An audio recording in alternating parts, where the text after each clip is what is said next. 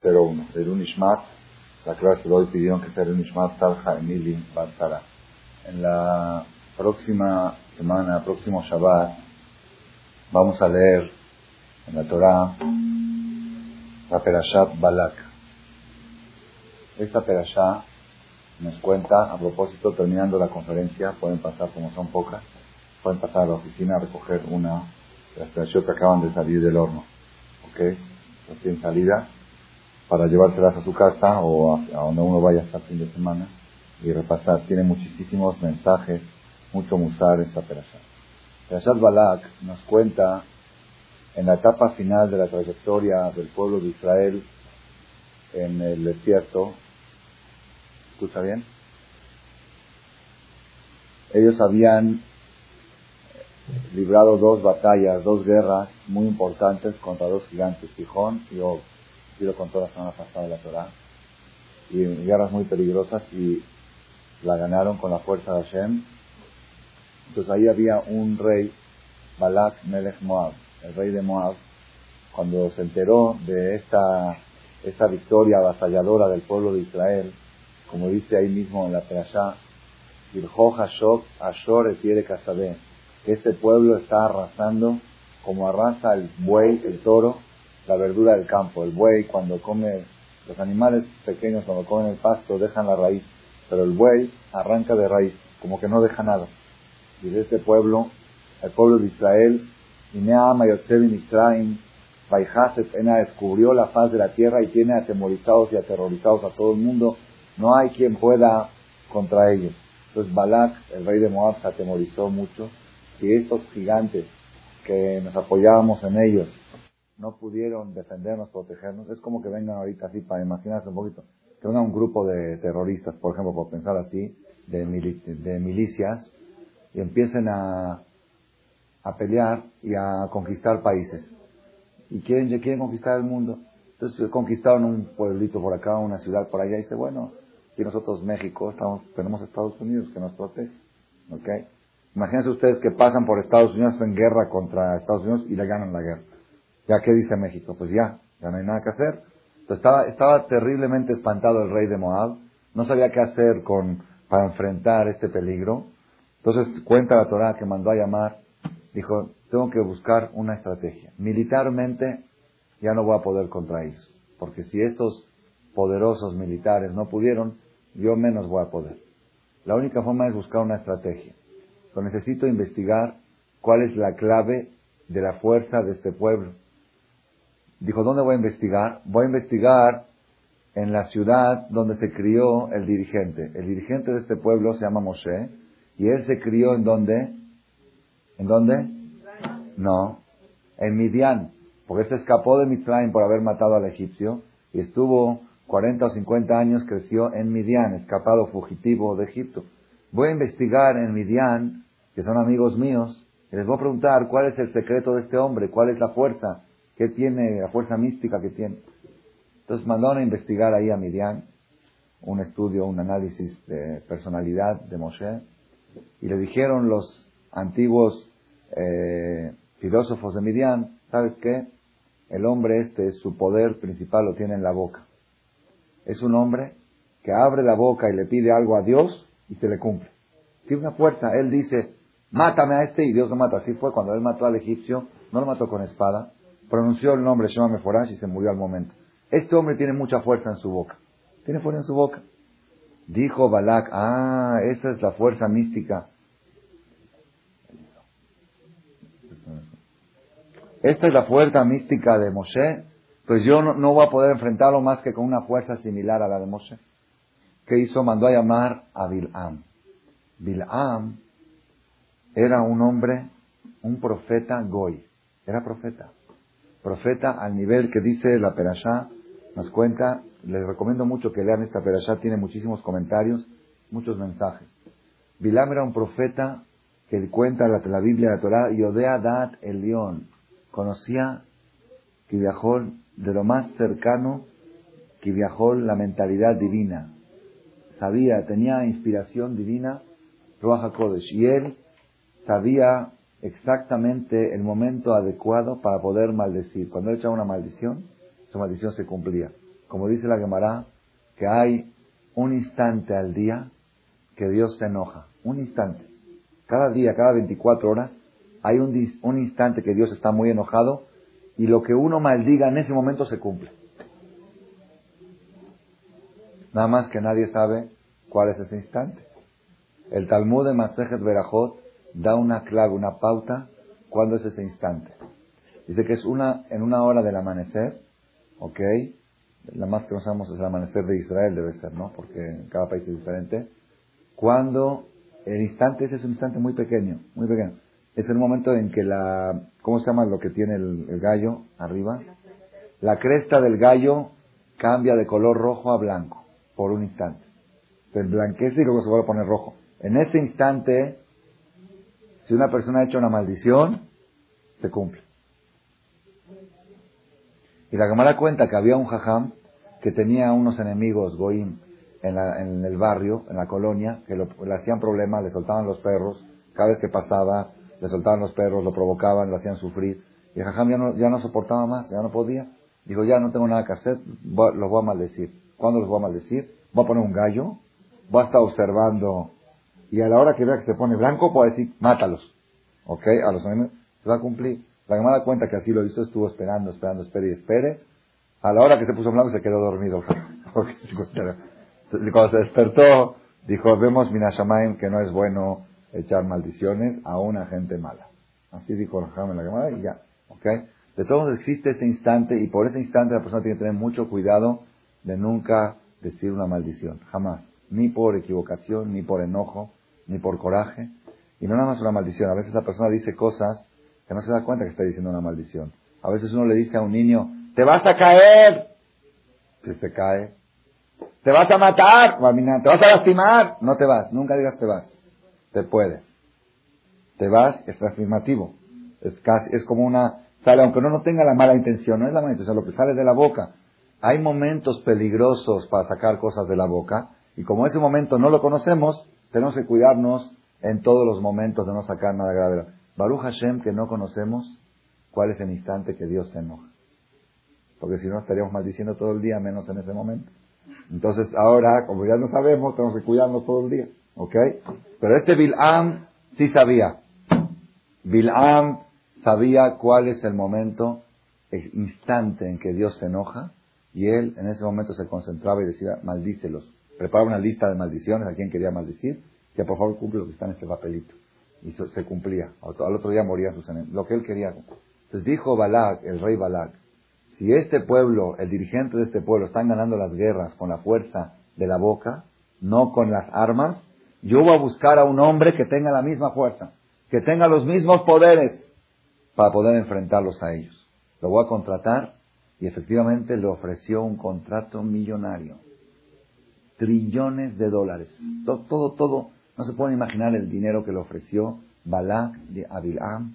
Le dijo, todo mi palacio, todos mis tesoros, nada más para que vengas y maldigas a este pueblo. Y la Torah cuenta con detalles cómo fue. Bilam dijo, no puedo darles una respuesta. Cuando mandó, Balak mandó mensajeros para hacer la propuesta, el contrato. Bilam dijo, no puedo, tengo que consultar con Dios. Dijo Bilam? Pero espérenme en la noche, voy a dormir, Dios viene en sueño, le voy a consultar si puedo ir y si me autoriza voy.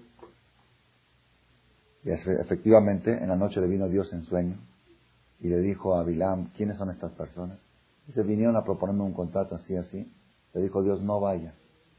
No vayas a maldecir al pueblo porque es un pueblo bendecido. Y no vas a poder maldecirlos. Después le dijo Bilam a los mensajeros, díganle a Balak que Dios no me autorizó a ir con ustedes. Como diciendo, que me mandó una comitiva de tan bajo nivel. Me mandaría ministros de más alto nivel, Quizás Dios autorizaría, pero dijo Dios que ustedes son muy inferiores para que yo vaya con ustedes. Entonces mandó Balak ministros de más alta categoría. Y le dijo, por favor, y le, duplicó el contrato. Le dijo Balak, Bilam, déjame consultar a Dios otra vez. Consultó con Dios, le dijo, Dios, ¿sabes qué? Si vinieron a llamarte y quieres ir con ellos, ve con ellos. De aquí aprende la Gemara que en el camino que la persona quiere ir, Dios lo pone. A veces la persona dice, pues si estaría tan mal, Dios no me ayudaría a que se haga. Si este noviazgo no sería bueno con este muchacho por esto y por lo otro, ¿por qué se me está haciendo las... No es así. A veces porque uno insiste tanto y sabes que si, si eso es lo que quieres, tómalo. ¿Ok? Igual así le pasó a Bilam. Dios dijo, ¿sabes que Si insistes, ya vete con ellos. Pero cuidadito vas a hablar lo que yo te diga. No vas a poder decir más que lo que yo te diga. Y así está, leanlo, la ya está muy, muy interesante. De todos modos, al final nos cuenta la Torah de qué manera este Bilam trató, este Bilam trató de maldecir al pueblo. La Torah cuenta cuando Bilam viajaba para maldecirlos, iba montado en su burro, en su mula. Una, mula tenía un asno, atón. Y montado en ella, cuando iba en el camino a maldecirlos, se presentó un malaj en el camino, un ángel de Dios en el camino, con una espada, pero Bilam no lo vio y el burro sí lo vio. Dios hizo que el burro pueda ver y Bilam que no lo vea. Entonces cuando el burro vio al ángel, pues se fue para un lado, para la derecha. ¿Qué hizo Bilam? Paz, le pegó, vete para la izquierda. ¿Ok? Luego se fue para la izquierda, el malaj se puso a la izquierda, el, animal se fue para el otro lado, otra vez le pegó, hasta que llegaron a un lugar muy pequeño, que no había lugar para irse ni para derecha ni para izquierda, y el burro vio al ángel que estaba con la espada como que quería matarlos, le dio miedo, entonces ¿qué hizo el burro? Se, se, sentó, se posó y le, le apretó la pierna de Bilam contra la pared, contra el piso, entonces Bilam ahí le pegó por tercera vez a su, a su burro, a su mula. Y en ese momento Dios le abrió los ojos a Bilam, a Bilam y vio al, ángel. Y le dijo al ángel a Bilam, ¿por qué? No, perdón, antes que eso, antes que eso, antes de que, de que Bilam vea al, al, ángel, Dios le abrió la boca a la mula, la primera la única vez en la historia que un animal habló, uno de los milagros más grandes que cuenta la Torah, y le preguntó la mula a Bilam, ¿por qué me has pegado? ¿Qué te hice para que me pegues? Le dice, ¿cómo que me hiciste? ¿Te burlaste de mí? ¿Te estás burlando de mí tres veces? Si tuviera una espada te hubiera matado. Así le dijo Bilam, si tuviera una espada te hubiera matado. Dicen que la mula le dijo, oye, si tú no puedes matar sin una espada, vas a ir a matar a un pueblo entero con tu boca, pues mátame con tu boca. Si tú crees que puedes matar con tu boca, pues mátame. Si tuviera una espada te hubiera cortado la cabeza. Entonces le contestó la mula, así está aquí en la Torah, en la Penashá, le contestó la mula, le dijo, ¿cómo puedes pensar mal de mí? Yo soy tu mula que siempre fui fiel a ti. Siempre, siempre te has montado en mí, me odeja adayomas de, desde que hiciste uso de razón hasta el día de hoy, siempre te has montado sobre mí. ¿Alguna vez te privé algún servicio? ¿Alguna vez me rebelé contra ti? ¿Alguna vez me privé de darte servicio, así dice la Torah, diurno o nocturno, le daba servicio nocturno también. Bilal se acostaba con su animal. Así trae la Torah. Bilal le daba servicio, el animal le daba servicio de sexo, a, a zoofilia. Dice, alguna vez me privé de algo, todo lo que me pediste, te lo hice. ¿Y ahora por qué me estás pegando? En ese momento se le abrieron los ojos a Bilam y vio al ángel, y el ángel le preguntó, ¿por qué le has pegado a la pobrecita animal? si ella me vio a mí y le dio miedo, dice, si ella hubiera seguido caminando, los hubiera matado a los dos juntos. Ella te salvó la vida. Entonces ahí se puso una discusión entre Bilam y el ángel, y luego continuó la historia. Esto es más o menos la introducción a la Perashá. Digo introducción porque luego siguen cosas preciosísimas que recomiendo mucho leerlas en la Perashá de la semana. Acá viene, vamos a empezar a analizar. Primero, dice la Gemara, ¿Por qué Dios reposó el Ruach HaKodesh, la profecía, la inspiración divina, el nivel más alto espiritualmente que puede alcanzar un ser humano? ¿Por qué Dios lo hizo sobre un Goy, Bilam? Porque Bilam era profeta, era profeta. Tenía nivel de profecía, sabía las cosas que iban a pasar y lo que decía se cumplía. ¿Por qué Dios le dio esa fuerza espiritual tan elevada a un Goy? Dice Rashid, en nombre del Talmud. Para que no digan los goyim el día de mañana, cuando venga el Mashiach, y Dios venga a dar recompensa al pueblo de Israel por haber sido ejemplo de perfección humana, ejemplo de superación, ejemplo de espiritualidad, los goyim van a venir a exigir, nosotros también, hoy nos toca. Entonces Dios les va a demostrar la diferencia, la conducta judía, la conducta goy, y ellos van a tener un argumento. Ellos van a decir, si tú nos hubieras dado a nosotros un dirigente espiritual del nivel de Moshe Rabenu, nosotros también hubiéramos sido el pueblo elegido. Nosotros también hubiéramos recibido la Torah y nos hubiéramos superado a un nivel muy alto. Nosotros no tuvimos un Moshe Rabenu. ¿Qué culpa tenemos? Si nos hubieras dado un rabín, es como una persona que va a decir dentro del pueblo de Israel también, si en México tuviéramos un jajam como Obadiah Yosef o como Abu o como él, nosotros también aquí seríamos toda la comunidad religiosa. Pero aquí no tenemos ese nivel, tenemos de jajam Shaul Malek, de estos niveles más bajos. Si tuviéramos un nivel alto, hubiéramos sido. La Abdil, Abdil, ese argumento van a decir los Goim con respecto al pueblo de Israel. Si nos hubieras dado un dirigente, entonces ¿qué hizo Dios? Le dijo, ahí les mando uno que tenga el mismo nivel de profecía que Moshe Rabenu. El nivel espiritual de profecía, de cercanía a Dios que tenía Bil'am, era el mismo de Moshe Rabenu. La Gemara dice sobre un versículo en la Torah, al final del, del Pentateuco, cómo termina la Torah, eh, es otra verajá en Simchatra lo leemos, Velo naviot be Israel que Moshe, y no hubo un profeta en la historia, en el pueblo de Israel, del nivel de Moshe Rabenu, no hubo. En todos los profetas que hubo, Isaías, Jeremías, Eliyahu, Naví, ni uno llegó al nivel de profecía de Moshe Rabén. Dice la Gemara de Israel. En el pueblo de Israel nunca hubo un profeta del nivel de Moshe, pero en los Goim sí hubo. Bilam.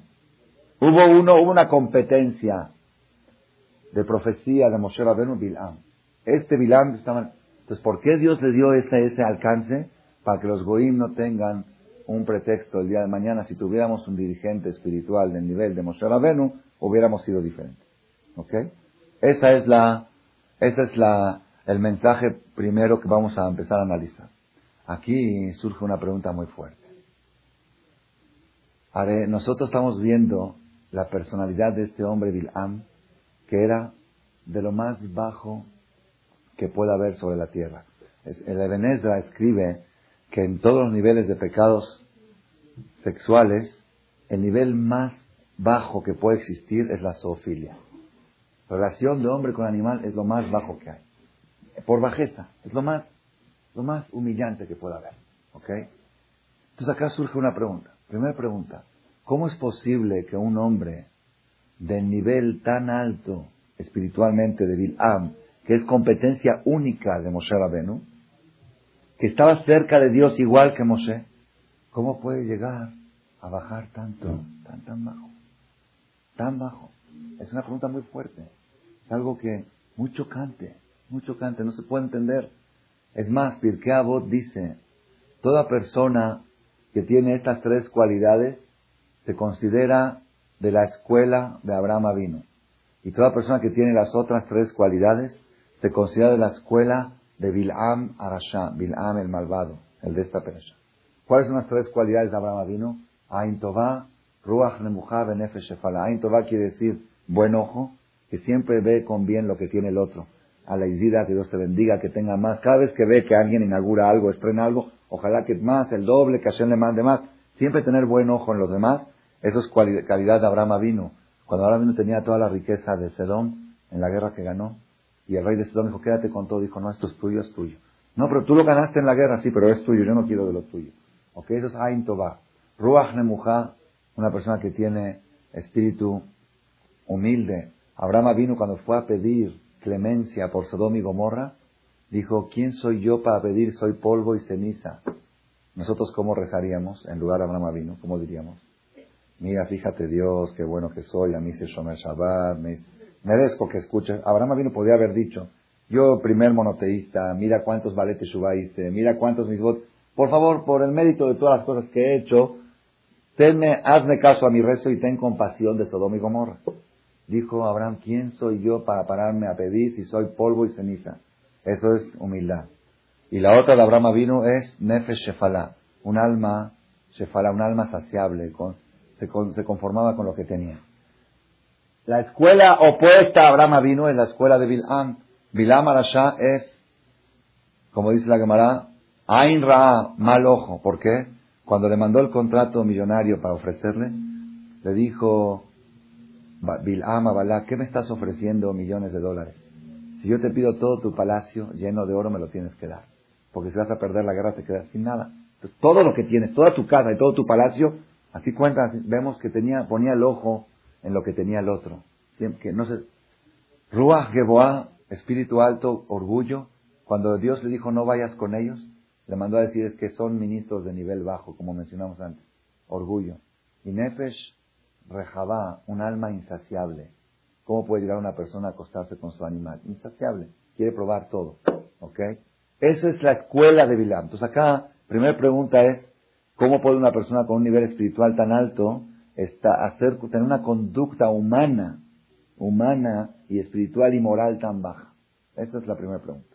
La segunda pregunta es la más fuerte. Si Dios quiere mandarles un profeta a los Goim para que no tengan pretextos, para que nos digan si tuviéramos una persona del nivel de Moshe Rabenu, hubiéramos sido mejores. ¿Qué les mandó? ¿Un Bilam Arasha? ¿Un zoófilo?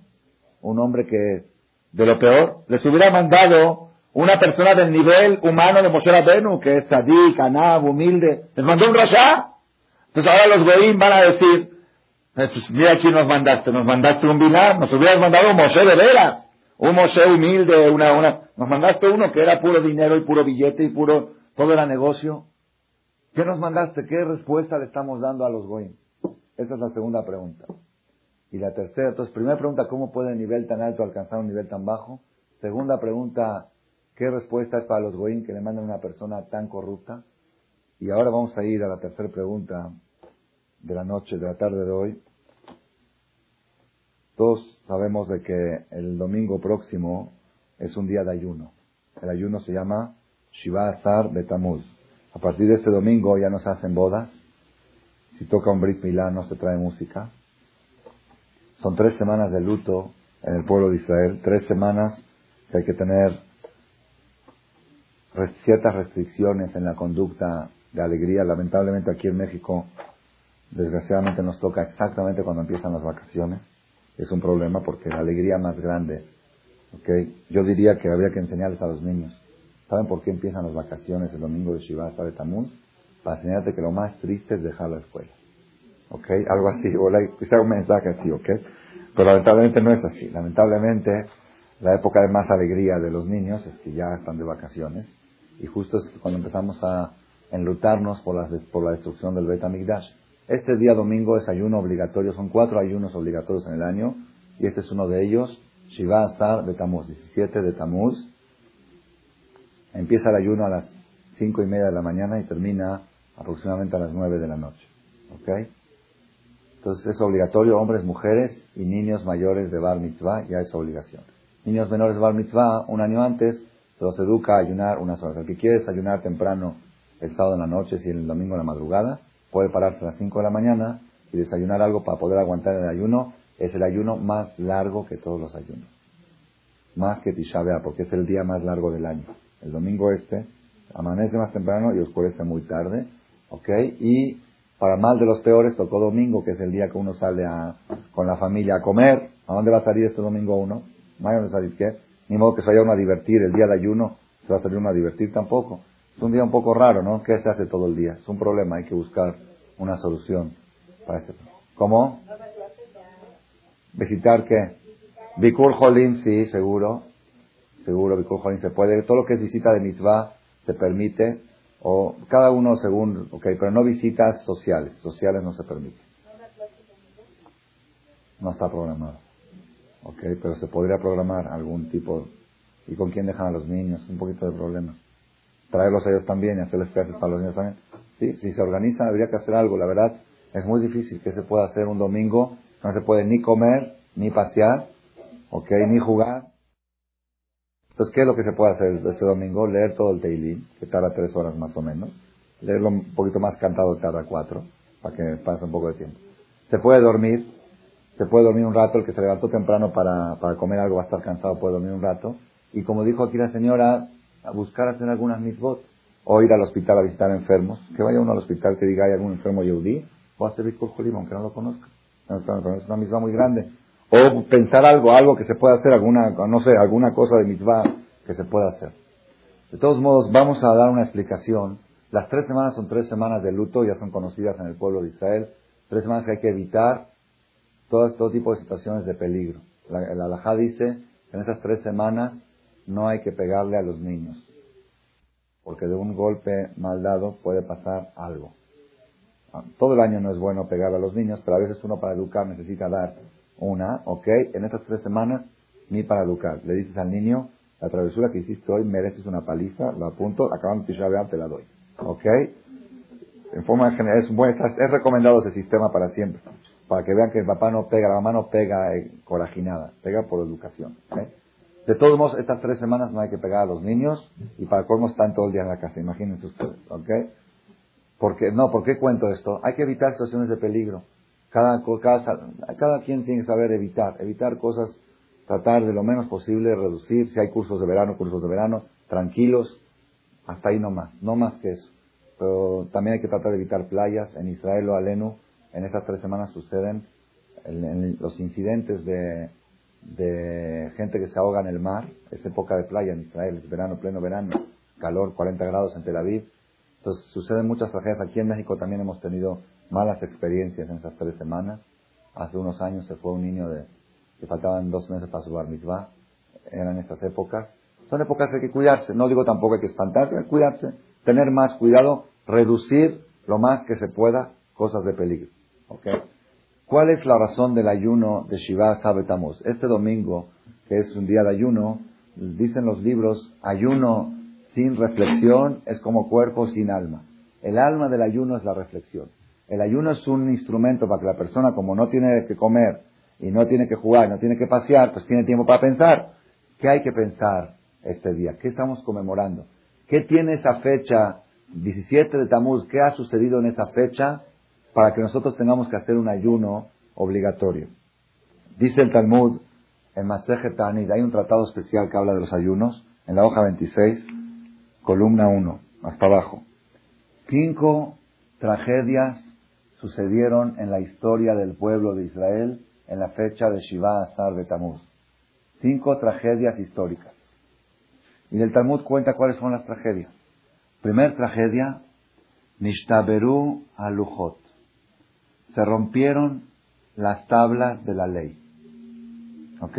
Después cuenta la segunda, la tercera, no me da tiempo ahora de explicar las cinco porque ya el tiempo se nos está acabando. Me voy a detener en la primera, ¿ok? La primera tragedia va en orden de la historia. La primera tragedia sucedió, se rompieron las tablas de la ley. ¿Qué quiere decir se rompieron las tablas de la ley? Cuando el pueblo de Israel recibió la Torah en Har Sinai el día de 6 de Sivan de Shavuot, Moshe Rabbeinu subió al monte Sinai 40 días y 40 noches para estudiar la Torah, para aprenderla, y bajó el día 40 con las tablas de la ley, que era la única obra material traída del cielo como dice la Torah, Maase Elohim Hema. Las tablas eran hechas por Dios y escritas por Hashem. Hoy en día, una vez me llevaron a un teatro de chiquito, Teatro Colón en Buenos Aires. ¿Qué van a ver en el teatro? Algo impresionante. Impresionante. Yo estaba muy emocionado, primera vez en mi vida que iba a un teatro. ¿Qué les van a enseñar? Una piedrita de la luna. Una piedrita de la luna. Yo me emocioné mucho. Dije, una piedrita de la luna quizá brilla o saca, emite ondas. O... Yo pensé que me iba a desmayar cuando la iba a ver. Cuando la vi, la pieza. De la luna.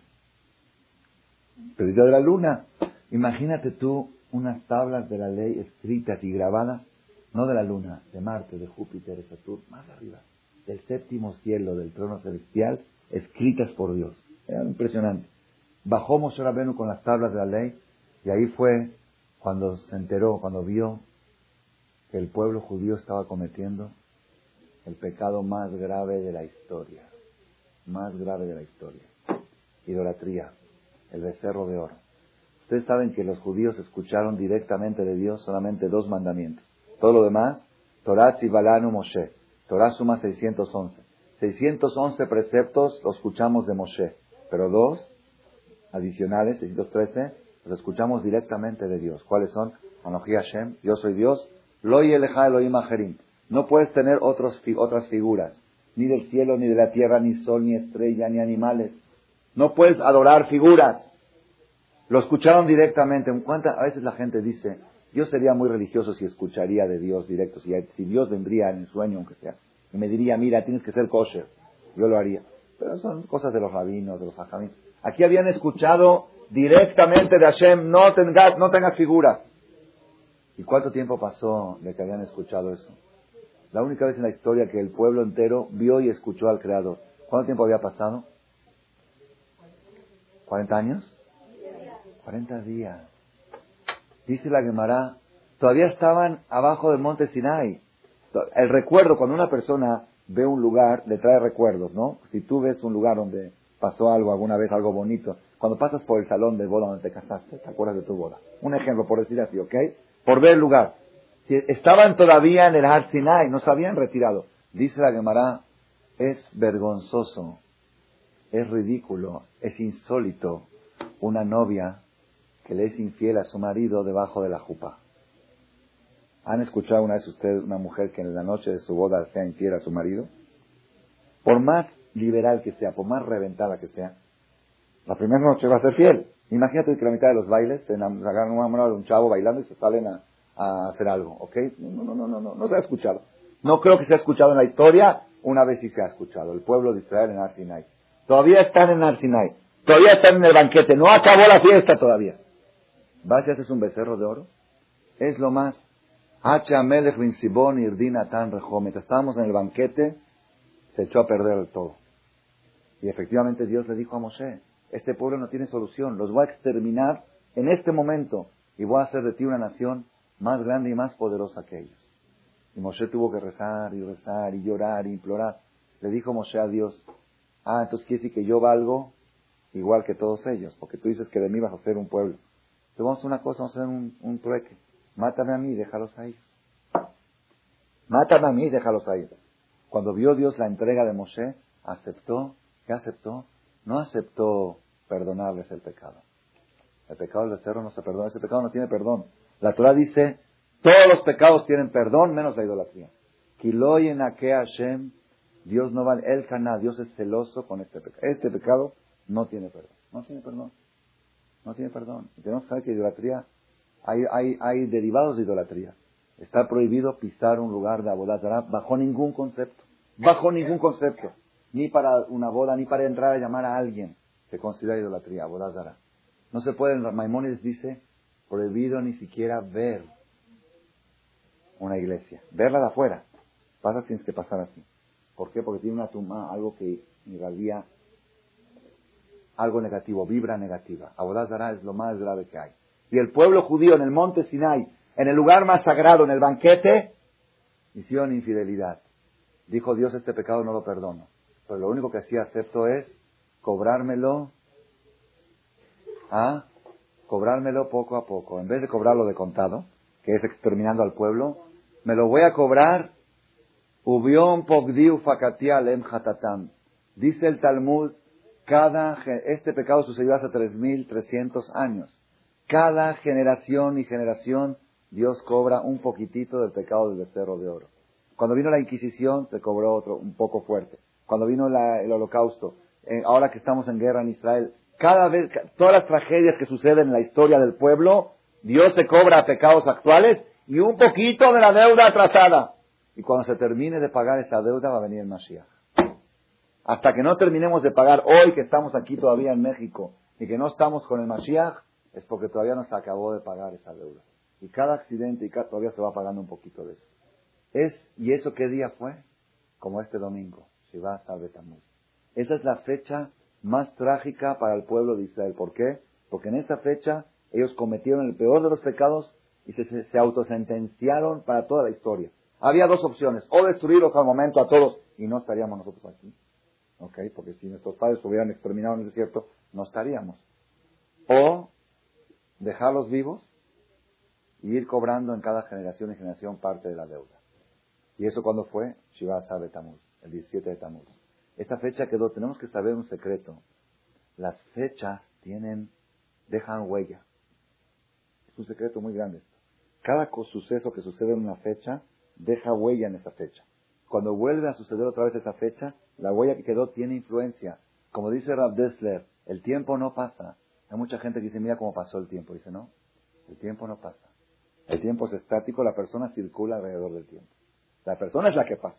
Es como una estación de tren que tiene dos estaciones ¿ok? De una feria o de algo así, y vas pasando estación noviembre, diciembre, enero, febrero. La persona es la que va circulando. Y cuando llegas a esta fecha, estás llegando al mismo punto donde estuviste en la vuelta pasada. Y si en esa vuelta queda una mancha, vas a ver esa mancha. Y si en esa vuelta, en ese lugar hay algo dañado, el daño está todavía. Entonces, que las fechas tienen huella positiva y negativa.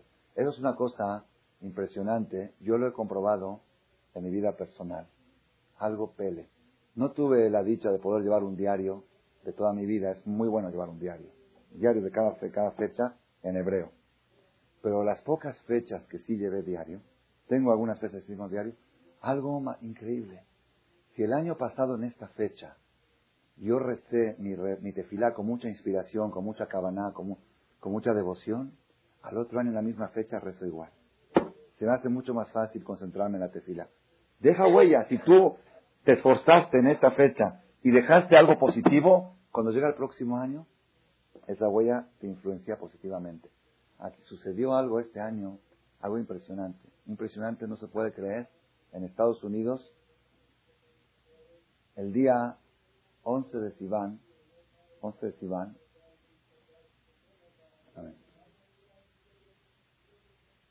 una niña de 12 años, hija de Jajamín, de ahí, de repente, de repente en su casa, a las 2 de la mañana se levantan los papás, la ven tirada en el suelo. Llaman a Chole, a Talá, vienen, no hay nada que hacer. Se, pues, se, corrió la voz en todo el mundo, porque es un jajam conocido. Una tragedia, una tragedia sin aviso previo, sin nada. Ok. Esta niña cuatro años antes, el día 11 de Sivan, se había desmayado. Se había desmayado. Les van de urgencia al hospital, ¿ok? Y la atendieron y la salvaron la vida. Al otro año, el día 11 de Sivan, la misma fecha, le pasó otro accidente y estuvo en peligro y la llevaron al hospital y se salvó. Fueron a consultar con un rab, que es un poco raro, que en la misma fecha le pasaron dos años seguidos dos cosas graves. Fueron a consultar y un rab grande les dijo que sí, que puede ser, existe algo así, y les dio un consejo, que cada año en esa fecha, todos los hermanos y la familia de, la, niña esta que ayunen, que hagan tan para protección de la niña.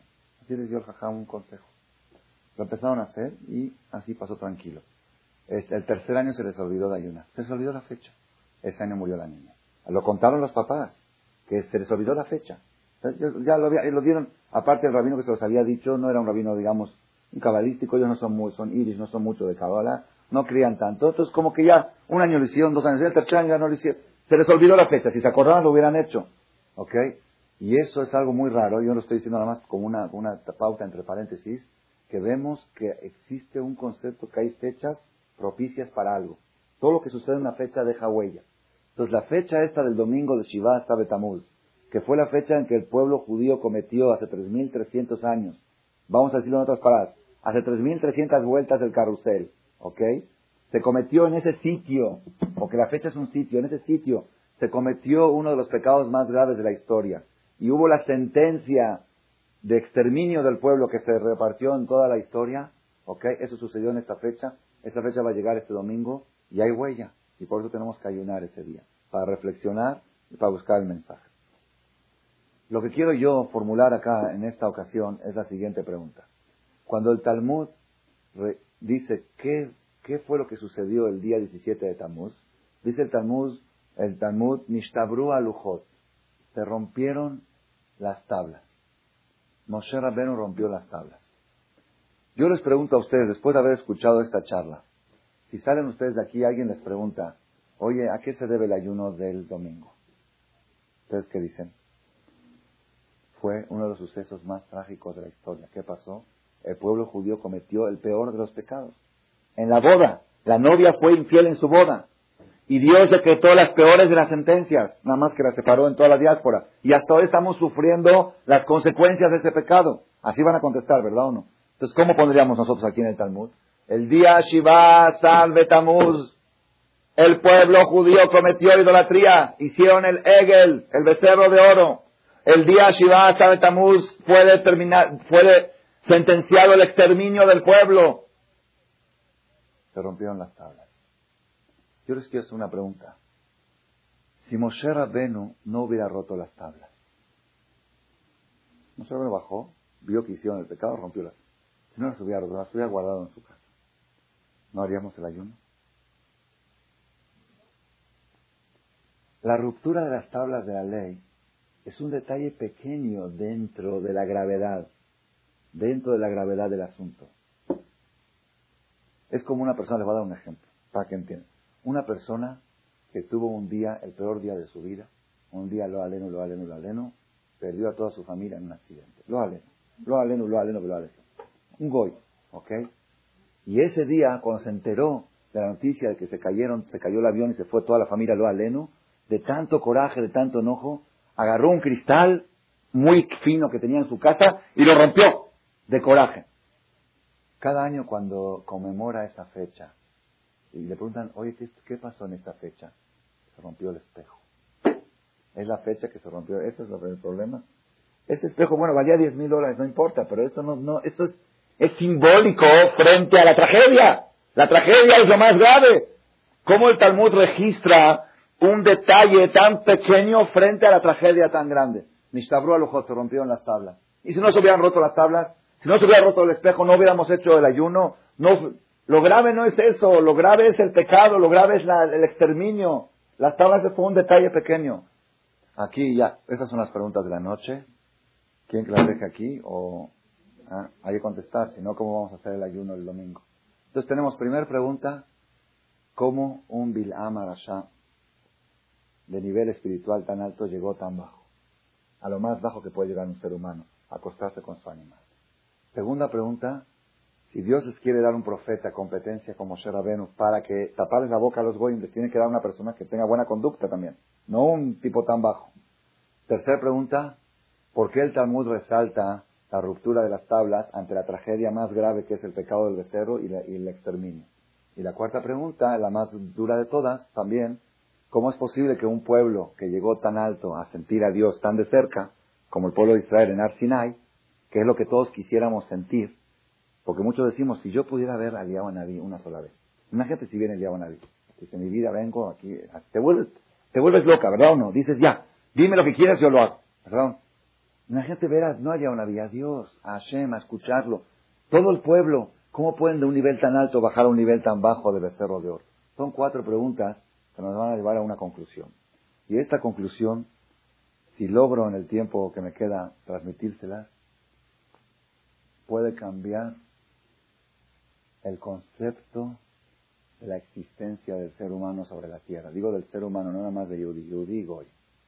Y es uno de los, de los problemas más graves que existe hoy en día en la humanidad. ¿Cuál es? Todo el sentido de la existencia es uno. ¿Cuál es? Esforzarse y luchar. Obtener las cosas a través de esfuerzo y no que se las estén regalando a uno. Ese es todo el chiste. Ese es todo el sentido. Esta pregunta, esto que estoy diciendo ahora no lo estoy inventando yo. Vamos a contestar ahora a Este concepto está escrito en el Bet Yosef, Bet Yosef del Shuhan Aruch, que se lo reveló un ángel que venía a enseñarle Torah todas las noches. Y el Bet Yosef le formuló una pregunta. La pregunta es la siguiente. Pónganse de pie.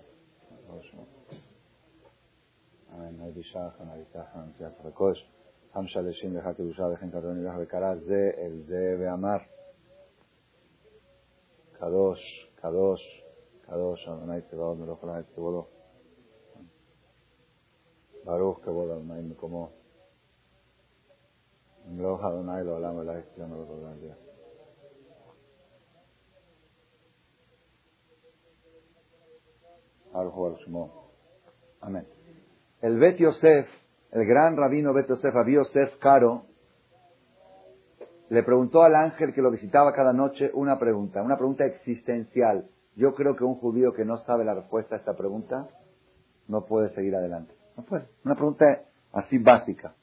Dice, tengo una pregunta.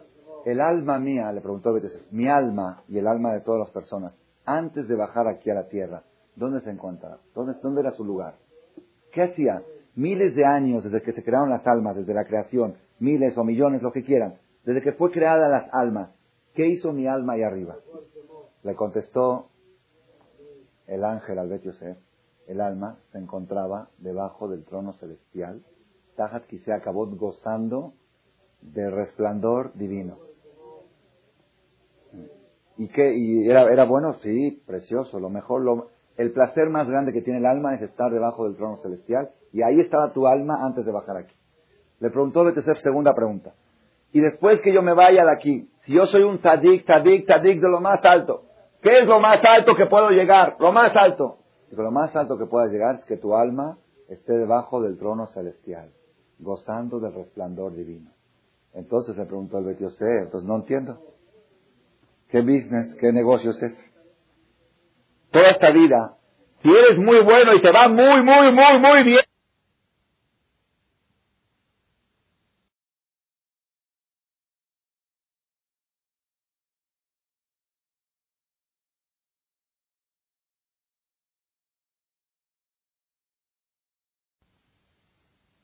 almas. ¿Qué hizo mi alma ahí arriba? Le contestó el ángel al Yosef. El alma se encontraba debajo del trono celestial. Tajat se acabó gozando del resplandor divino. ¿Y qué? ¿Y era, era bueno? Sí, precioso. Lo mejor, el placer más grande que tiene el alma es estar debajo del trono celestial. Y ahí estaba tu alma antes de bajar aquí. Le preguntó Yosef segunda pregunta. Y después que yo me vaya de aquí, si yo soy un tadik, tadik, tadik de lo más alto, ¿qué es lo más alto que puedo llegar? Lo más alto. Digo, lo más alto que pueda llegar es que tu alma esté debajo del trono celestial, gozando del resplandor divino. Entonces le preguntó el usted, entonces no entiendo. ¿Qué business, qué negocio es ese? Toda esta vida, si eres muy bueno y te va muy, muy, muy, muy bien, ¿a dónde vas a llegar? A lo mismo. Es como una persona que abre un negocio y le mete 100 mil dólares. Inversión. Dice, bueno, dígame, llama a analistas, así se hace antes de abrir un negocio, se llama analistas. A ver, hagan un estudio de mercado, díganme, si nos va muy bien y hay ventas y todo el negocio camina muy bien, después de 30 años, ¿ok? ¿Qué va a dar este negocio? Los mismos 100 mil dólares que metiste. ¿Lo abres? Hay que estar ahí, Voy a trabajar 30 años para conservar el capital. Mejor lo dejo así, lo dejo en el banco y ya, sin intereses, lo dejo así, ya, ¿para qué trabajar? ¿Ok? Es la pregunta que le preguntó Betty Yosef Ángel. Yo antes de venir aquí estaba debajo del trono celestial. Después de venir aquí, si soy tzadik que me va muy bien, muy bien, sin cometer ni un pecado ni una falta, llego al mismo lugar. Entonces, ¿para qué? ¿Para qué toda esta vida? Esta vida es muy sufrida. Esta vida es muy difícil. La verdad, la verdad, que se pone a pensar, no vale la pena, no vale la pena. ¿Cuántos, cuántos instantes tiene la persona de goce en, y dentro del goce, dentro de la boda, dentro de la fiesta, y el fotógrafo estuvo mal y la suegra me provocó y es, aunque no, no se puede disfrutar esta vida, no se puede disfrutar. Ahí arriba no hay suegras, no hay cuñada, no hay pleitos, no hay, no hay necesidad, no hay cheques que cubrir, no hay que me quedó mal el vestido, que me quedó bien, no hay, todas las broncas, no hay gire, que no vino el lunes, que se vino, no hay, no hay bronca, no hay graduaciones, no hay calificaciones de los niños, todas esas broncas ahí arriba no existen. Entonces, ¿para qué tanto problema? Escuchen la respuesta que le contestó. Le contestó el ángel a Betiosef. Le dijo, te voy a explicar cuál es la diferencia, única diferencia. Tres mil, cuatro mil, cinco mil años el alma bajo el trono celestial estaba gozando de resplandor divino, pero lo gozaba como un pobre limosnero. Me das limosna, me das placer, me das de comer, ¿ok? Después de venir aquí, vuelve a subir y llega al mismo lugar, pero con una diferencia. Ahora me lo gané, me lo tienes que dar porque es mío, es mi sueldo, no quiero pedir limosna. Para que no sea un pan, sí le contestó, para que no sea limosna, para que no sea un pan de vergüenza. ¿Por qué? Cuando tú le quieres hacer un favor a alguien, más que te da acá, más que te da acá, si sabes que alguien está necesitado, el favor completo cuál es? Decirle, te voy a dar un trabajo, aunque sea simbólico, ah, ponerlo a trabajar y que sienta que se lo ganó. Porque de esa manera no pasa vergüenza de que está recibiendo limosna. Si Dios, como es tan bueno, Él quiere darle al alma, pero darle sin que pase vergüenza. Como que hace la manda aquí, se ve, lucha, esfuérzate, y ahora con tu esfuerzo te va a dar lo mismo, pero ya es tuyo, ya no es limosna. ¿Ok? Quiere decir que todo el sentido de la existencia, todo el sentido de la vida, es ganar lo mismo, pero en vez de recibirlo regalado, recibirlo con esfuerzo. ¿Ok? Por eso dijo el rey Salomón, Soné matanot y El que odia los regalos va a vivir. ¿Por qué? Si a una persona le gusta recibir regalos, ¿te gusta recibir regalos? ¿Para qué viniste al mundo? Tú veas que va arriba. Arriba todo el tiempo recibes regalos. Aquí vinimos. la esencia de la vida y de la existencia es ganarse las cosas. No fácil, no regalada. Yo le pregunto a ustedes, antes de esta conferencia, si yo haría una encuesta, tú pregúntale a cualquier persona, mira, te voy a, te voy a dar una propuesta. Tú puedes vivir toda la vida, hacer lo que quieras, come taref, come hazir, diviértete, haz lo que quieras, Shabbat, sube en coche, no hay ningún problema. Y el último día de tu vida, de repente hay algo mágico que te puedes hacer tadik. Dios te manda así algo, te convierte en tadik y te vas directo al Ganeden. ¿Aceptas el trato? Pues la verdad, sí, sí, está bueno, ¿no? Está bueno, haz lo que quieras toda la vida. Y el último día antes de morir, aprietas un botón y ¡pum! tadik. ¿No está precioso? Está muy bueno. Pero que no vale la pena toda tu existencia. Te lo regalaron otra vez. Si todo el chiste que viniste aquí era para luchar y ganártelo, no te, no te lo ganaste, te lo regalaron. Si te regalan el nivel espiritual, hay gente que dice, si a mí me naciera el Shabbat, si a mí me naciera el kosher, si a mí me naciera el Tniut, si me naciera taparme la cabeza, cuando me nazca yo con mucho gusto lo voy a hacer. ¿Saben qué les contesto yo? El día que te nazca ya no tiene chiste. Ya perdió el sentido. Porque todo el chiste era que tú lo logres con tu esfuerzo. Cuando te nazcas estás en un problema. Estás en un problema. La persona que hace cosas por naturaleza es uno de los problemas que tienen los religiosos. Una un religioso no tiene yesterara de comer tare. Uno que ya se crió así de chiquito. Entonces ya no tiene chiste. Su kosher no tiene chiste. De verdad no tiene chiste. Entonces, ¿qué? Yo envidio al que no es religioso. ¿Por qué? Porque cada vez que pasa por un restaurante haré, ¡ah, se me antoja, se me antoja! Y se, aguanta, ¿saben qué nivel? ¿Saben qué nivel alcanza con ese, con ese, yo paso por restaurante, no, no, no, y digo, ¿ok? Entonces, no, tengo ni siquiera, entonces, ¿qué categoría tengo? No tengo categoría. Jadito de mí, de veras, jadito de los religiosos. Jaditos, ¿por qué?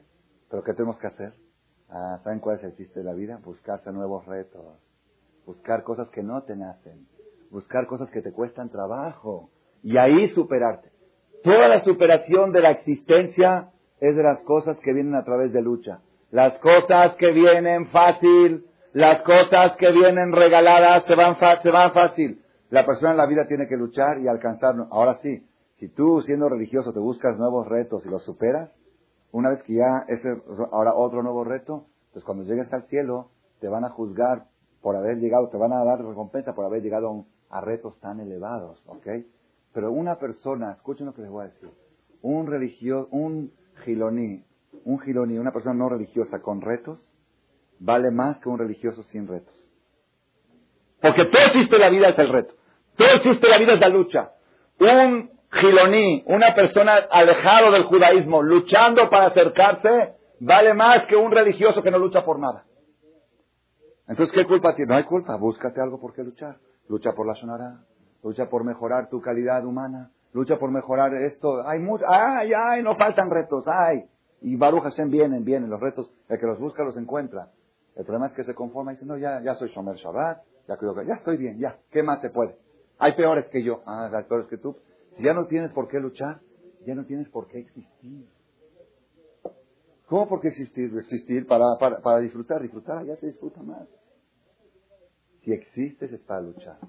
Uno de los problemas más graves que hay en los matrimonios hoy en día, y claro, toda la generación, toda la educación del mundo hoy en día es vida fácil. Vida fácil, dinero fácil, easy money, quieren ganárselo en Las Vegas. Todo, todo, quieren fácil, todo instantáneo. Comida fácil, microondas, todo, todo, todo fácil, fácil. Y eso le va metiendo a la persona la idea que la vida tiene que ser fácil. ¿Qué, es un buen matrimonio? ¿Qué es un buen matrimonio? Esos que hicieron clic desde el primer momento. Nada más lo vi y me enamoré de él. ¿Ok? Es, ¿Ok? Esos son los que más rápido se divorcian. ¿Sí? Amores que llegan fácil, se desvanecen fácil. Pero, ¿saben cuáles son los amores que duran mucho? Les voy a decir cuáles son. Cuando te presentaron a tu novio, dijiste, ¿este? ¡Ni me late! ¡Ni me late! Bueno, prueba. Tal vez una vez. No me gustó. Bueno, prueba otra vez. Lucha, a ver, y después, bueno, poco a poco, buena familia, bueno esto, te vas, Vas luchando para quererlo y para enamorarte de él. Y después del matrimonio sigues luchando. Esos son los amores que duran para siempre. Todo lo que viene fácil, te va fácil. Moray Berabotay, escuchen esto porque es de las mejores enseñanzas de la vida. ¿Cuál es el error que tuvieron los Goim? Los Goim dicen, si Dios nos hubiera dado un líder espiritual del nivel de Moshe Rabenu, nosotros fuéramos un pueblo de nivel. ¿Saben cuál es la respuesta? Dios les dio a Moshe Rabenu. Dios creó a Moshe Rabenu. O él mismo llegó al nivel que llegó. Moshe Rabenu, su personalidad era totalmente opuesta. Hay estudios, no puedo, no puedo extender, hay estudios que Moshe hicieron el estudio de la fisonomía de Moshe Rabenu, los que saben leer según la cara el carácter, según la cara de Moshe Rabenu, asesino, orgulloso, atropellador, jugador, todo lo peor que puede tener una persona. ¿Y a qué edad se le presentó Dios a Moshe Rabenu por primera vez? A los 80 años. 80 años de superación personal para llegar al nivel que merezca que repose Dios en él. Ah, ese va a ser el líder del pueblo. ¿eh? Pero los goyim que dicen, si nos hubieras dado uno como Moshe, ¿quieren uno? Ahí va, ahí va. Todo el nivel espiritual que llega regalado, así como llega regalado se pierde. Agarró Bilam con todo su nivel espiritual y se acostaba con su animal. Porque el nivel que alcanzó no lo obtuvo con esfuerzo. Le nació. De repente se levantó un día y sintió a Dios en su corazón. Así ah, se puede acostar con su animal. Las cosas que le nacen a uno no tienen ningún valor. Lo que tiene valor es lo que logras a través de lucha lo que logras a través de esfuerzo, eso es lo único que vale en la vida. La Gemara dice, Tov echad betar, mimea shelo betar. Más vale una mitzvah que se hace con esfuerzo, con dificultad, que cien mitzvah que se hacen con facilidad. Una con dificultad vale más que cien con, con facilidad. Lo que es fácil no tiene valor. Es secreto de la vida. Lo fácil no vale. Lo que vale es lo difícil. Entonces uno dice, cuando me nazca lo voy a hacer, cuando te nazca ya se hizo fácil, lo fácil ya no vale. Ahora vale, ahora que te cuesta, ahora que te es difícil dar el paso, ahora vale. El día que ya te acostumbres y te guste, vas a tener que buscarte otra cosa difícil para que tu vida se justifique. Es un secreto muy grande. Por eso Bilam Arashá, con todo el nivel espiritual alto que tenía, llegó tan bajo porque ese nivel espiritual no lo adquirió, se lo regalaron. Nivel espiritual regalado no sirve para nada. Ahí está que no, no le funcionó, no le cambió la vida. Siguió siendo el peor o hasta peor, se hizo más orgulloso. ¿Ya ves? No nada más que, que tengo este nivel espiritual, yo soy muy, muy importante, se hizo más orgulloso que antes con este nivel espiritual.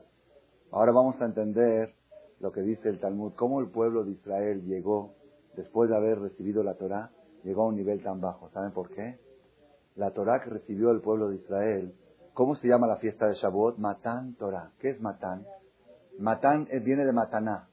¿Qué es Mataná? Regalo. ¿El pueblo de Israel hizo algún esfuerzo para recibir la Torah? Moshe Rabenu sí lo hizo. 40 días y 40 noches sin comer y sin dormir. Mientras que hacían el pueblo de Israel tomando la cerveza, ahí abajo. Mientras que, ¿cómo le dijeron a Moshe? ¿Sabes qué, Moshe? Tú ve, estudia, tú ve ahí con Dios y tú luego nos explicas, ¿ok? Cuando te regalan algo, el nivel espiritual que recibieron las tablas de la ley, hasta el material era de Dios. No dijimos que la piedra era hecha por Dios. El ser humano no hizo ningún esfuerzo para recibirlo. Una cosa regalada se rompe, no perdura. Eso es el día que se rompieron las tablas. El día 17 de Tamuz, que hicieron el pecado del becerro de oro, nos quieren enseñar nuestros sabios. ¿Cómo puede un ser humano, después de haber alcanzado un nivel espiritual tan alto, llegar tan bajo? ¿Sabes cómo? por no haber hecho esfuerzo para llegar a ese nivel, por haberlo recibido regalado, porque les nació, porque solito Dios les puso en el corazón estar unidos, recibir la Torah. Después de eso, 120 días tuvieron que esforzarse hasta Yom Kippur para poder recibir la Torah, pero ahora con esfuerzo. La Torah que se recibe con esfuerzo la tenemos hasta hoy en día. La Torah que nos regalaron se perdió.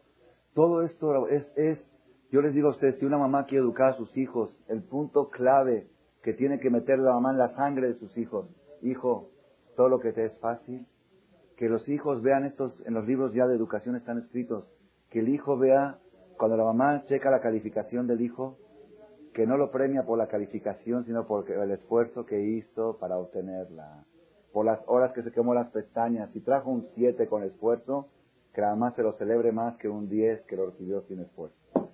Es que fui con la maestra, me tocaba un 7, pero me regaló un 10. ¿Ya viste? ¡Eh, bravo! Te regaló un 10. Un 10 regalado no me sirve. Quiero, prefiero un 7 con esfuerzo que un 10 regalado. No, no, es que el 10 es 10. No quiero 10. No quiero que me regalen puntos. Quiero esfuerzo. El esfuerzo es lo que vale. En todos, en el matrimonio, en todos los sectores de la vida, en el trabajo, en los negocios, ustedes no saben por qué la gente de tan alto cae tan bajo. ¿Saben por qué? Porque van a buscar dinero fácil. Easy money. Van a buscar el dinero a Las Vegas. Ese dinero que llega fácil, se va fácil, se pierde. Todo el dinero ganado en caré no tiene verajá, no trasciende. Se pierde. ¿Por qué? El dinero suda para ganártelo. Lo que sudas para ganártelo, eso sí, te dura muchos años. Tiene, rinde. Si tomamos este mensaje, ahora, ahora vamos a. Si tomamos este mensaje y lo aplicamos en cada sector de la vida, ustedes van a ver cómo cambia toda la mentalidad, todo.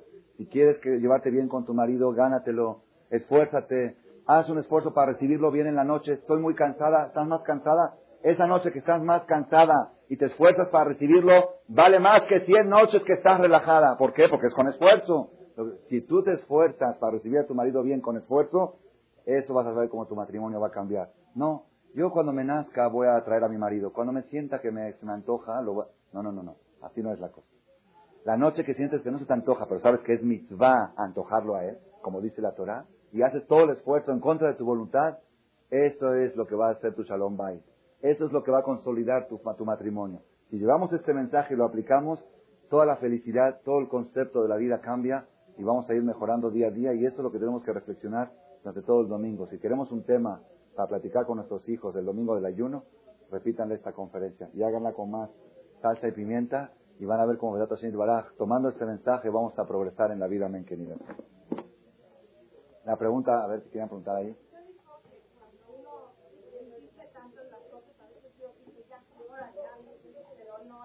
Cuando es una cosa negativa, sí, sí, sí, sí. A veces la persona busca lo negativo, insiste, quiero esto, esto, esto, y Dios lo... Sí, sí, sí. No, uno sabe, uno sabe. No, no, bueno, no, no, en eso no. En eso es otra cosa, eso es otro tema. Eso es obsesión, eso es obsesión. No, eso ya es obsesión. Si ya son muchas negativas, ya es obsesión, ya es haram. Hay que tener, hay que tener un jajam para consultar hasta cuándo se debe de insistir, ¿ok? Si insistes demasiado, ya es obsesión.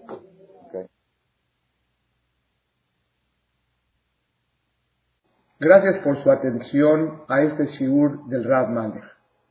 Les recordamos que pueden visitar la nueva página de shemtov.org en el internet www.shemtov.org. Actualmente la página cuenta con varias secciones. Noticias sobre las actividades de Shem Tov a nivel mundial, escuchar o bajar las últimas conferencias del Rav Malech, escuchar o bajar la alhaja del día, imprimir o estudiar desde su computadora la perashá de las semanas, estudio diario de Gemara, Daf Yomi en español, sincronizar su iPod con podcast, un manual para crear su propio CD de las conferencias que existen en la red, adquirir libros con entregas internacionales con la metodología del Rav Malech de español, fonética y hebreo simultáneamente, así como ubicar las ciudades en donde se reparten CDs a nivel mundial. Es que la misbot y muchas gracias.